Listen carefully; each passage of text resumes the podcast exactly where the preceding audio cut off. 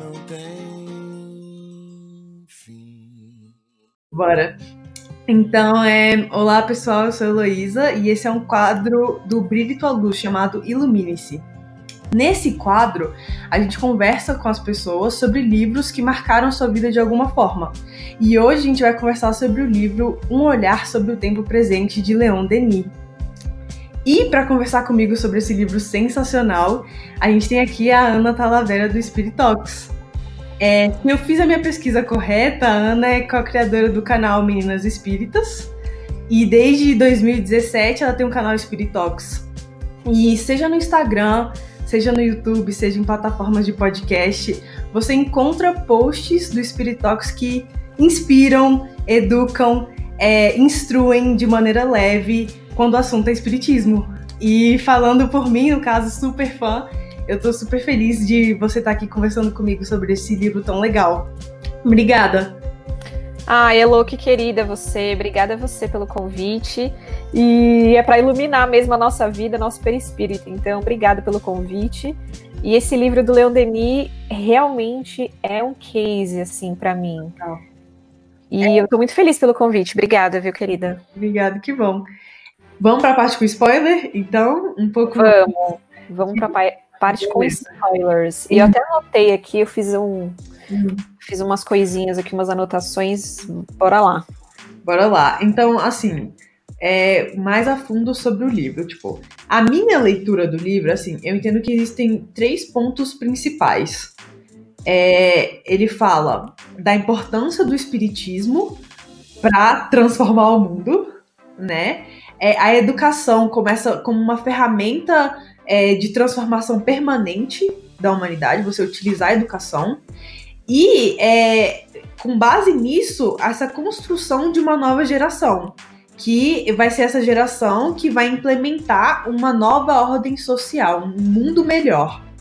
E aí, pensando nesses, nesses três pontos, espiritismo, educação e é, o que está mais difícil de ser implementado na consciência do Brasil, vamos colocar assim, vai. Coração do mundo, pátria do evangelho. É a educação, né? Dar o valor que a educação merece, né, nessa, nessa construção permanente de uma sociedade melhor, ou essa noção que o espiritismo, enquanto ciência, filosofia e religião, é a revelação do século?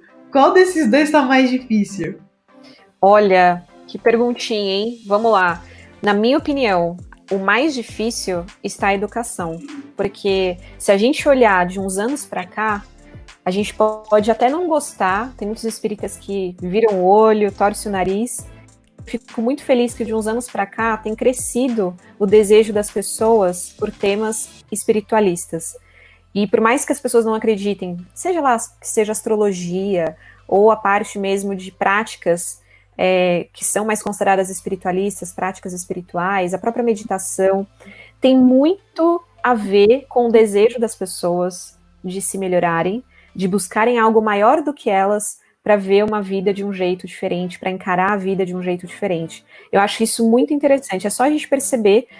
Recentemente saiu na UOL sobre esse tema exatamente, sobre misticismo, esoterismo e tudo que tem em voga esse retorno da espiritualidade, e é legal de se ver que, especialmente agora na quarentena também, a gente vê que com o aumento de pessoas buscando respostas, né? Então, buscando o que está acontecendo no mundo, por que, que a gente está do jeito que a gente está. Uhum. E é interessante porque a juventude, de um tempo para cá, inclusive nessa, nessa matéria da UOL, eu vejo que essas religiões tradicionais, ou seja, com dogmas, não é o que a juventude quer. Porque é sobre isso, elas estão questionando uma forma de se conectar com algo, Deus, ou seja lá quem for que ela esteja querendo se conectar, de uma forma genuína, mas que não tenha amarras. E faz todo sentido. Porque seja lá qual for a conexão que as pessoas e os jovens querem ter, elas não querem se sentir culpadas por sentir alguma coisa, por exemplo, por alguém do mesmo, do mesmo sexo, né? De ser gays, de ser lésbicas, de ser trans, de achar que tem alguma coisa de errado com elas. Elas querem compreender de uma forma maior do que isso. Então é interessante que explica muito esse papel quando a gente olha para a espiritualidade, como os jovens estão encarando a espiritualidade hoje em dia, que eu vejo que está com o coração muito mais aberto a isso. Então, não é que as pessoas não querem realidade, eu não estou vendo isso. Pessoas, os jovens não estão saindo do centro e da mocidade porque eles não acreditam em Deus. Eles estão saindo ou deixando de frequentar porque eles não têm espaço para ser quem eles são. Eles não estão vivenciando espaços onde tem aquilo que eles se identificam.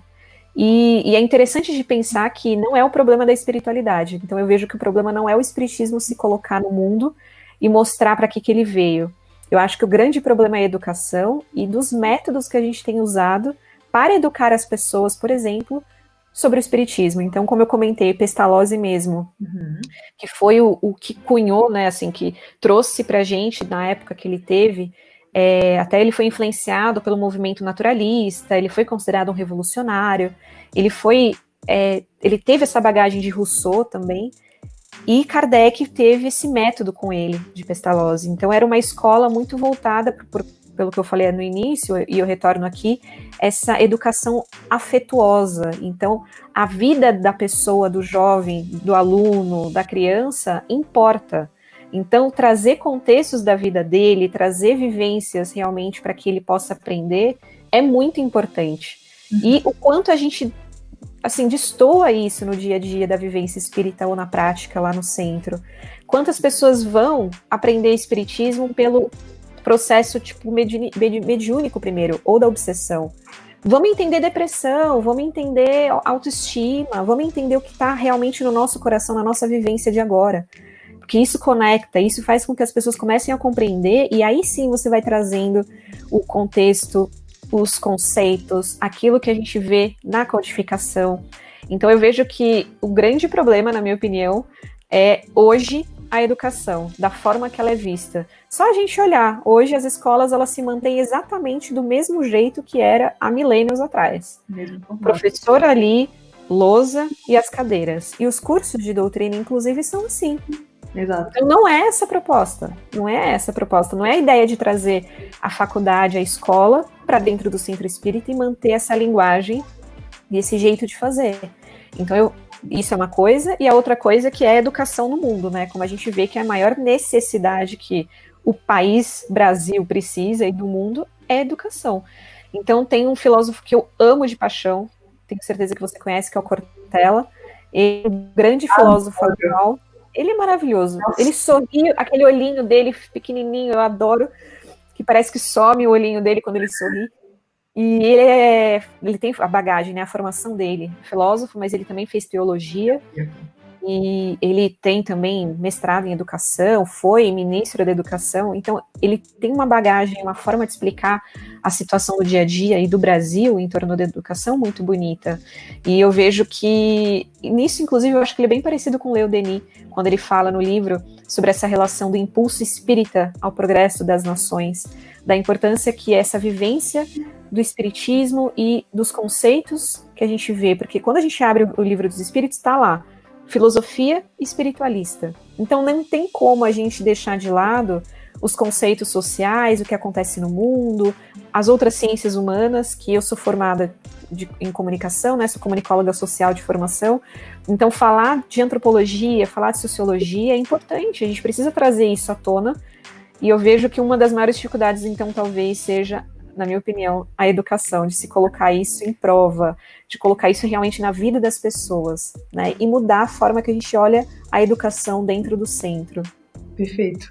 E pegando um gancho do livro, né, Leon Denis, ele coloca, ele fala sobre basicamente dois tipos de juventude, uma que está mais desinteressada, mais ligada a coisas materiais, e a outra que é um pouco mais idealista, que é essa juventude que vai conduzir as coisas.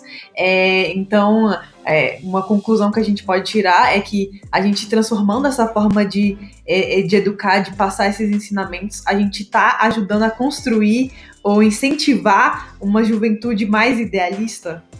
Uhum. Total. E isso que você falou é exatamente o evento que eu participei com a Carol e o Ju, que a gente fez exatamente um, um exercício, uma forma de aplicar ali no grupo, que é o Jovem Raiz e Jovem Nutella. Ah, quem é que você é? Então, o jovem raiz, como eu comentei, é o jovem que você mesmo falou que é o jovem idealista que está focado em mudar o mundo, que é aquela galera que vai questionar, vai debater, mas vai construir por onde, vai fazer por onde. Uhum. O Jovem Nutella é a galera que faz textão no Facebook.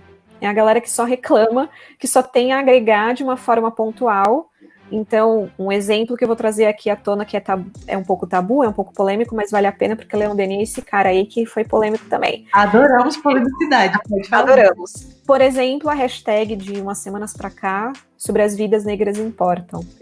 O quanto muitos jovens se adentraram a esse tipo de discurso, colocaram a fotinho preta lá no Instagram, enfim, fizeram o que fizeram para movimentar esse, essa hashtag. Só que aí a gente percebe duas semanas depois o que, que essas pessoas, o que, que esses jovens estão fazendo para abrir espaço para que o racismo de verdade acabe. O que, que eles estão fazendo para ser antirracistas e levar isso dentro da família, dentro da religião que eles, que eles estão, dentro da sala de mocidade. Então, é, o jovem Nutella é aquela que muitas vezes vai na modinha das coisas. Uhum. O coloca muito bem isso, que é essa juventude que ele, ele usa uma palavra muito interessante, é até um pouco agressiva, frívola. Lembrei. Frívola, insensata. Então é a galera que fica coçando, que faz o textão no Facebook, que hora ou outra entra em determinados assuntos.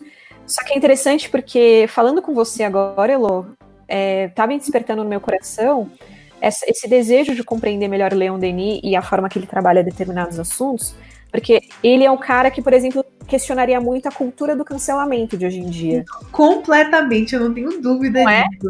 Muito. muito certeza que ele faria isso, porque se a gente parar para pensar, o, a cultura do cancelamento, eu ainda não fiz, um, inclusive, um episódio sobre isso no podcast, eu vou, vou ver de escrever e gravar.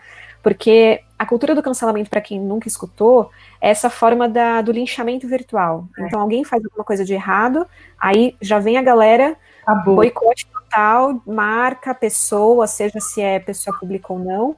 E quando a gente olha realmente para isso, isso se mescla com algum tipo de palavra que as pessoas ouvem muito, que é o ativismo digital ou a militância digital que é importante. A internet trouxe muito essa democratização das informações uhum. e fez com que as minorias tivessem acesso para se exporem e falarem o que elas acreditam, e o que foi ótimo, uhum. para elas terem visibilidade e voz.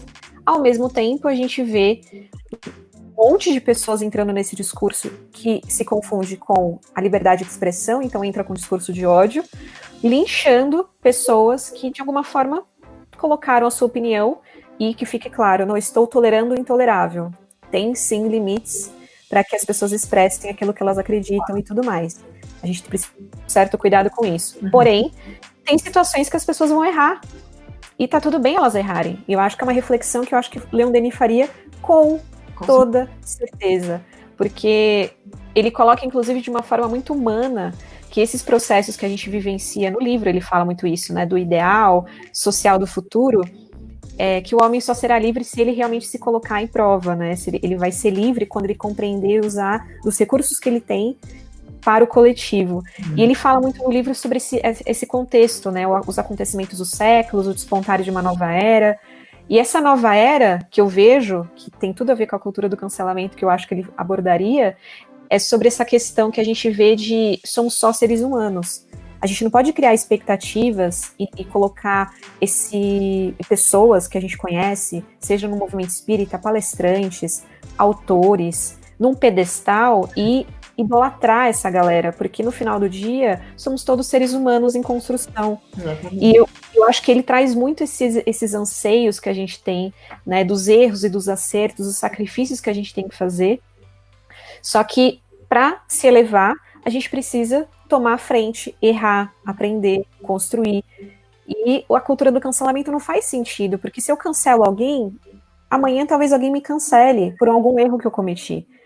Então, ele é profundo no nível midiático, no sentido de, sim, tem marcas, tem grandes empresas, tem pessoas que estão promovendo ainda o discurso de ódio, está promovendo, enfim, o, o que a gente considera hoje, especialmente quando a gente traz Jesus à tona aqui, a questão do amor, a questão da tolerância, a questão do respeito por toda minoria, por todo tipo de pessoa, faz sentido questionar essas pessoas, mas cancelá-las. É. Então, cadê o progresso? Cadê o direito de errar?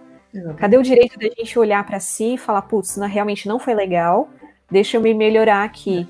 E, e, a gente vai precisar de pessoas assim durante a nossa vida, né? E eu acho que Leon Denis trata muito desse, desse nosso próprio destino, da, dessa nossa construção a médio e longo prazo, né? De quem que a gente está se tornando.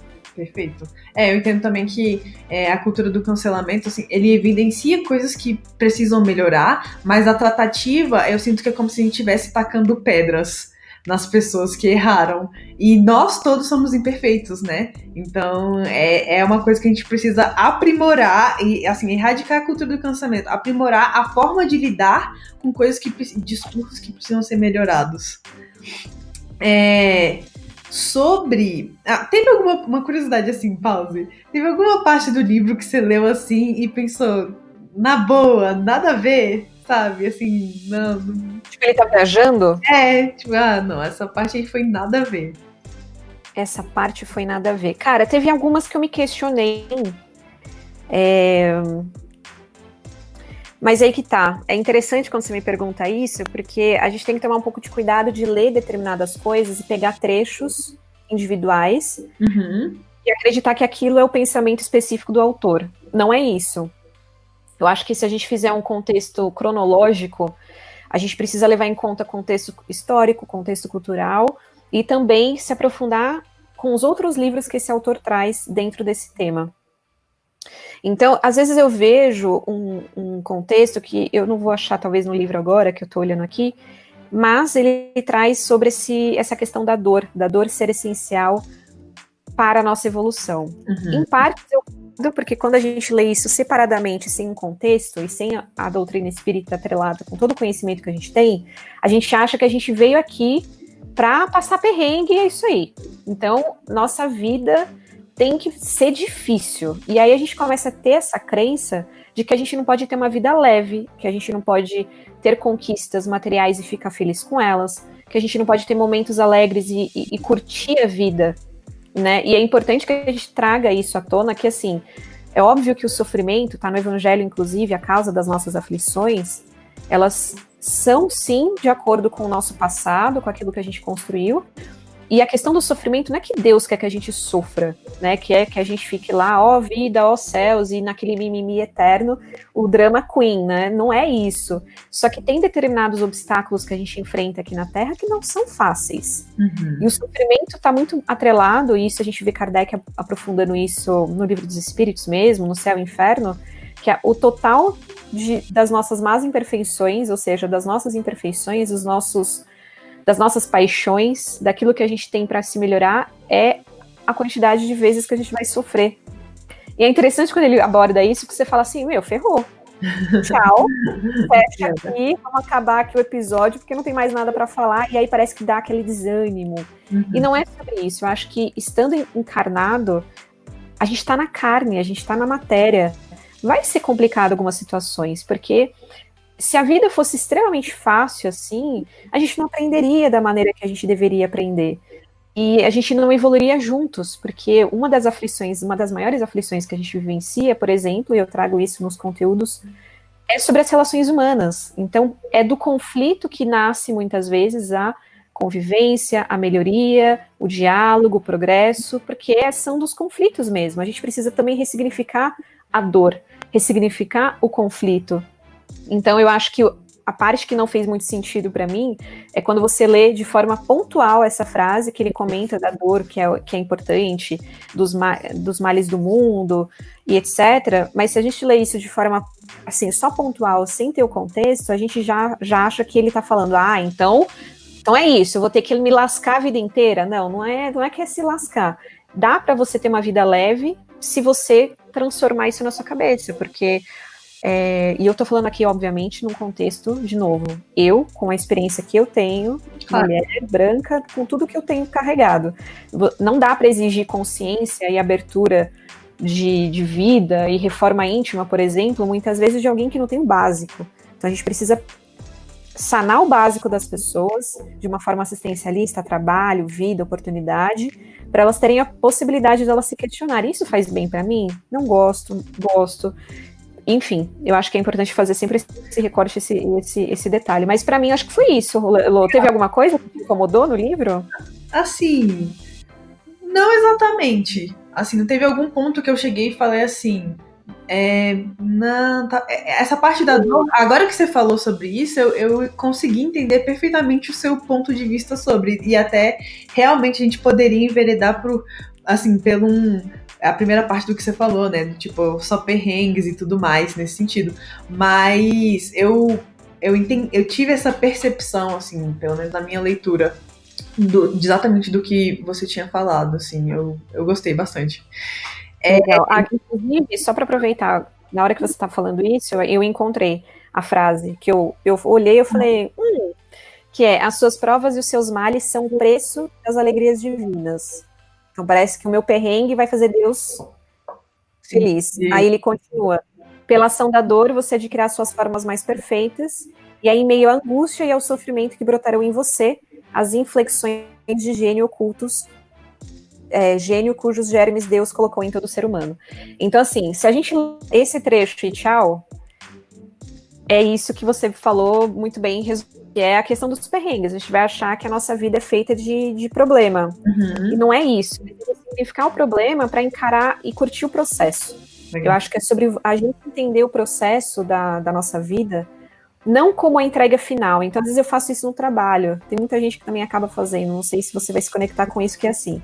A gente tem algo para entregar, então a gente fica focado naquela entrega, naquele PDF, naquele documento, naquele arquivo, naquele material, naquela palestra que a gente quer fazer no centro, por exemplo. Então a gente se fixa no final. Só que o processo até chegar ao final a gente não curte a gente não aprende, a gente fica reclamando. Ai, nossa, aí começa a procrastinar, aí começa a ver aquele final realmente como uma entrega mais específica e, e exclusiva.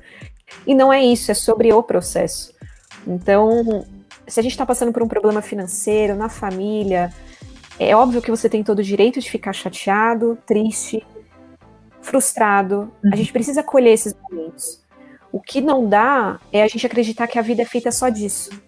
Tanto que tem um filme que me veio à cabeça agora, eu acho que é sobre isso que Leon Denis fala quando você lê o livro inteiro, que se chama Beleza Oculta. Esse filme é maravilhoso.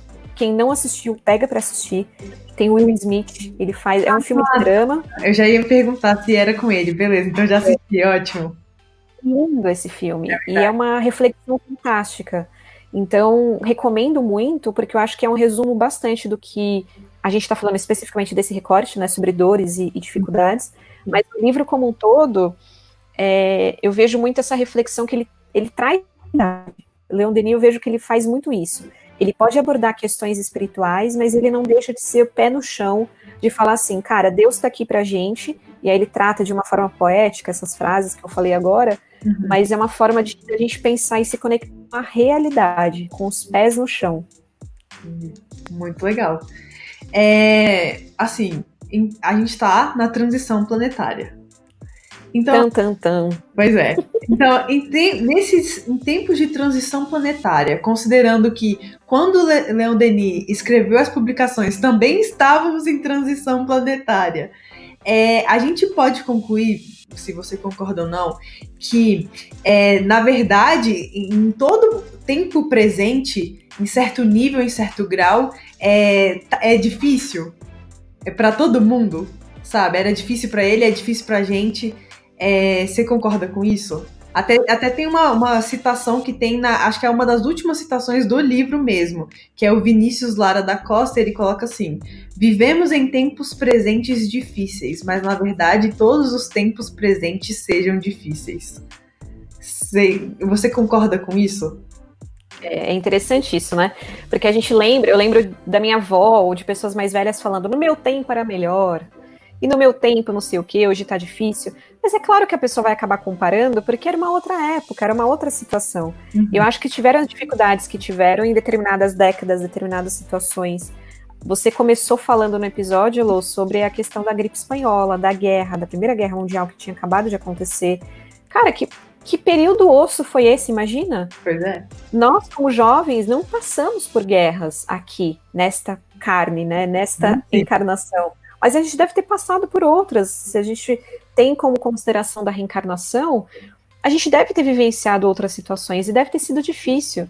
Então, eu vejo que sim, eu acredito que tem determinadas dificuldades em tempos presentes, de acordo com o tempo, de acordo com o momento, a vivência. Só de pensar, de não ter WhatsApp na época de Kardec, você fala, cara, que treta, né? Vamos combinar que falar por carta carta ia dem demoras, navio. Outro Cara, que... outra dinâmica. Outro, exato, outro ritmo, outra dinâmica. As 24 horas naquela época não são as mesmas 24 horas que a gente tem hoje. As dificuldades hoje aumentaram, logicamente, por, por uma questão que a gente vê da tecnologia, de dificuldades de tempo, dedicação de trabalho, etc. Mas é, lá também tinha as dificuldades deles em relação não só à comunicação, mas socialmente, politicamente, as revoluções que aconteceram depois, francesa, industrial, que a gente vê nos anos passando. Então, sim, eu acredito que tem as dificuldades individuais de cada momento, de cada tempo, e a gente não pode comparar uma coisa com a outra, né? Uhum. Senão a gente compara Lé com Cré, não dá. A gente tem que comparar o Lé naquele, na naquela década, naquele contexto, naquele movimento. Hoje a gente pode comparar de outra forma. Então eu acredito sim que tem uma questão de, de problemas que são individuais de cada período, mas eu vejo que o que a gente está trazendo de lá para cá, que é muito parecido, são as nossas dores, as nossas aflições. O ser humano sempre se questionou, e eu lancei o primeiro e-book lá do Harry Potter, Espiritismo.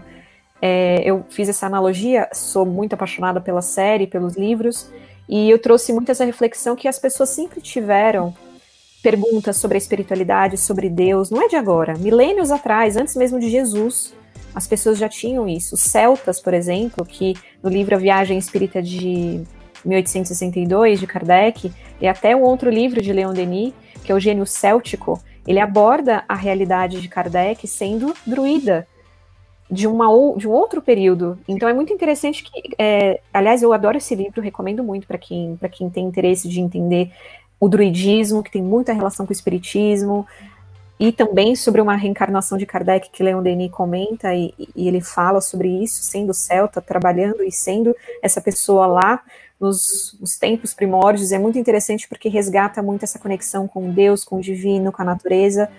E é muito bonito a gente pensar nisso, porque eu acho que é sobre essa relação que a gente tem que ter de vivenciar o tempo presente com os problemas do tempo presente, porque às vezes a gente pode se tornar até nostálgico e melancólico, querendo um mundo que a gente nem vivenciou, talvez resgatando até sentimentos do nosso passado, das nossas outras reencarnações. E a gente tem que viver o agora, a gente tem que viver esse tempo presente mesmo. E eu, a reflexão que eu, eu trago também desse nome, um olhar sobre o tempo presente, o nome do livro, é olhar o presente com esse olhar de, é, de acolher, mas de transformar.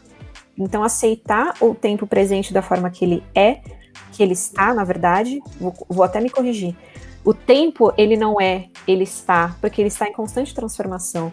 Quando a gente cristaliza alguma coisa de é algo, ou quando a gente rotula alguém, por exemplo, é alguma coisa, o jovem raiz falando do jovem Nutella que só reclama no Facebook ou no Twitter, aí a cultura do cancelamento começa a vir.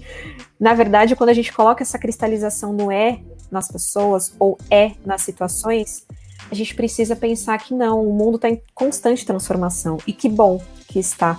Que bom que a gente vai daqui para frente ter um mundo diferente, melhor, se Deus quiser e Ele quer. Na verdade, a gente que tem que fazer por onde. Então, a gente partir para um planeta de regeneração, ele só vai acontecer se a gente se regenerar. E se a gente olhar para esse nosso tempo de agora uhum. e fazer agora. E eu acho que é bacana da gente pensar que esse livro ele faz com que a gente olhe para trás para ver o agora. Então, a história é isso, né? Quando a gente estuda história, a gente não estuda história só pra. Ai, que legal, que da hora. Pô, essa galera foi da hora, hein? Pô, esse cara aqui, ó, essa mina aqui. Só que a gente gosta dessas pessoas, só que a gente não faz o elo entre o passado e o presente. Porque tem tudo a ver. Essa linha de passado, presente e futuro, quem gosta de série, a série Dark fala muito sobre isso.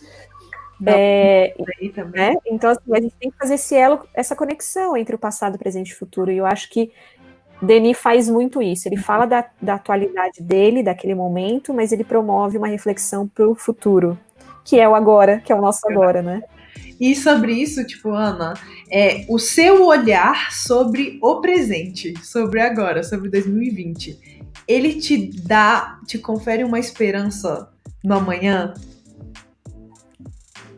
Uma pergunta muito profunda, Elo. Olha, eu vou falar que tem dia que eu acordo é obviamente a gente não acredita em superstição como espíritas, mas às vezes eu acordo com o pé esquerdo e eu tenho hoje uma sensação e eu tô, tava questionando muito isso com uma amiga muito querida que tá em Boston. A gente ficou conversando três horas no, no WhatsApp. Por isso que eu tô com essa cara doida. Estão me vendo, mas a Elo está. É, e eu acho que a sensação que me dá é que às vezes quando a gente acorda com o pé esquerdo, a gente pode dar um desânimo, bater alguma coisa assim, na gente questionar tudo que está acontecendo no mundo. Porque é natural a gente se questionar.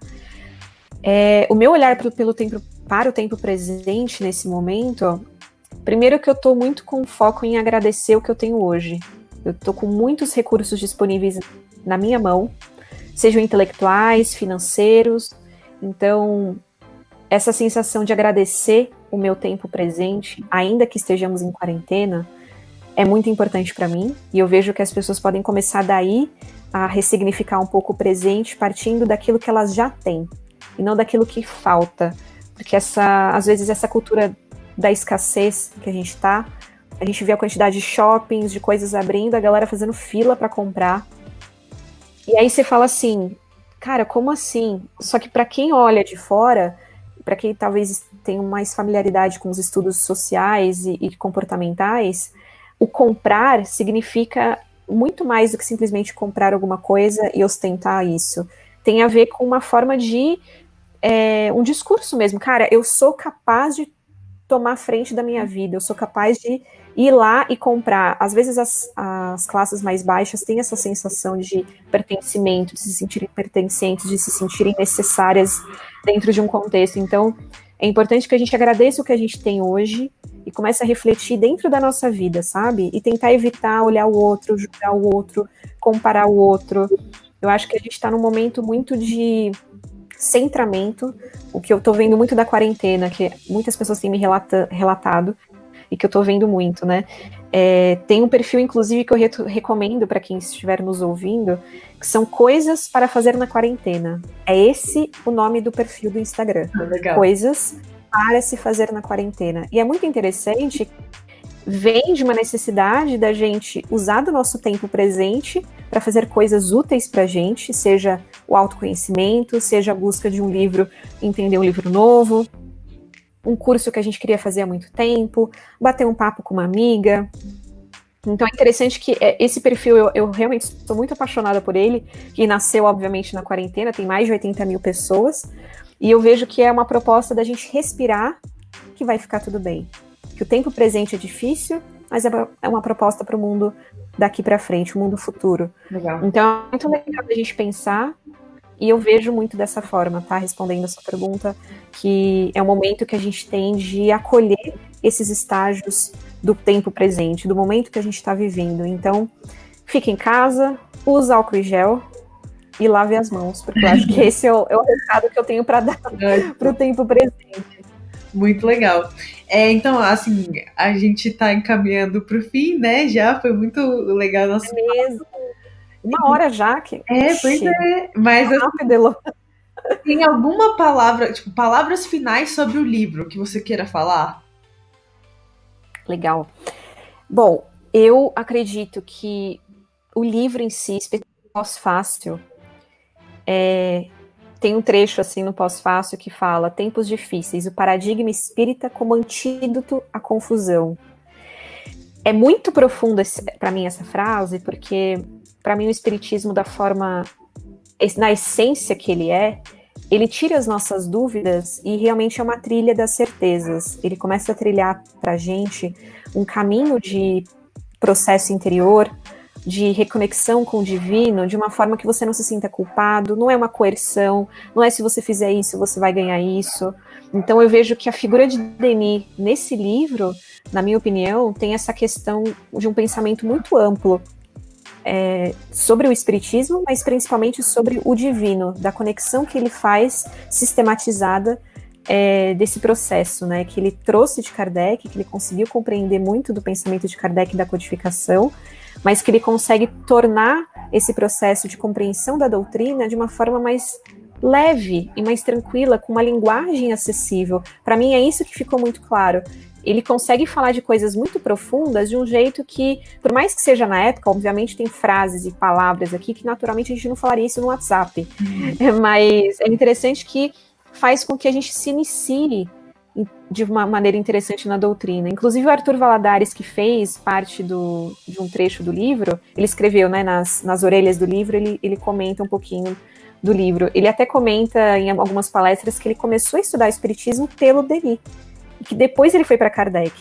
É interessante, e eu não, não digo isso para as pessoas fazerem dessa forma, porque o interessante é entender a, a ordem cronológica, uhum. mas o interessante é que ele abordou dessa forma, contou falando que entendeu o Denis primeiro, porque ele tinha uma consciência, uma forma de abordar os temas muito interessante, diferente do que ele estava acostumado, do que as pessoas viam. Então, eu sinto que ele tem essa prática de mostrar os conceitos de uma forma leve, de uma forma acessível e que desenvolva essa percepção nossa do mundo de um jeito diferente, sempre trazendo em prol, tanto que ele foi um dos principais é, pensadores e depois discípulos de Kardec, que fez com que o espiritismo se mantesse na, nos trilhos certos, porque tinha gente querendo é, vender a parte lá da mediúnica, Sim. enfim, tinha várias questões ali na época que as pessoas que, queriam é, fomentar aqueles processos de forma equivocada, que não era aquilo que o pensamento filosófico de Kardec e da doutrina tinha se, se fixado. Então, ele tem,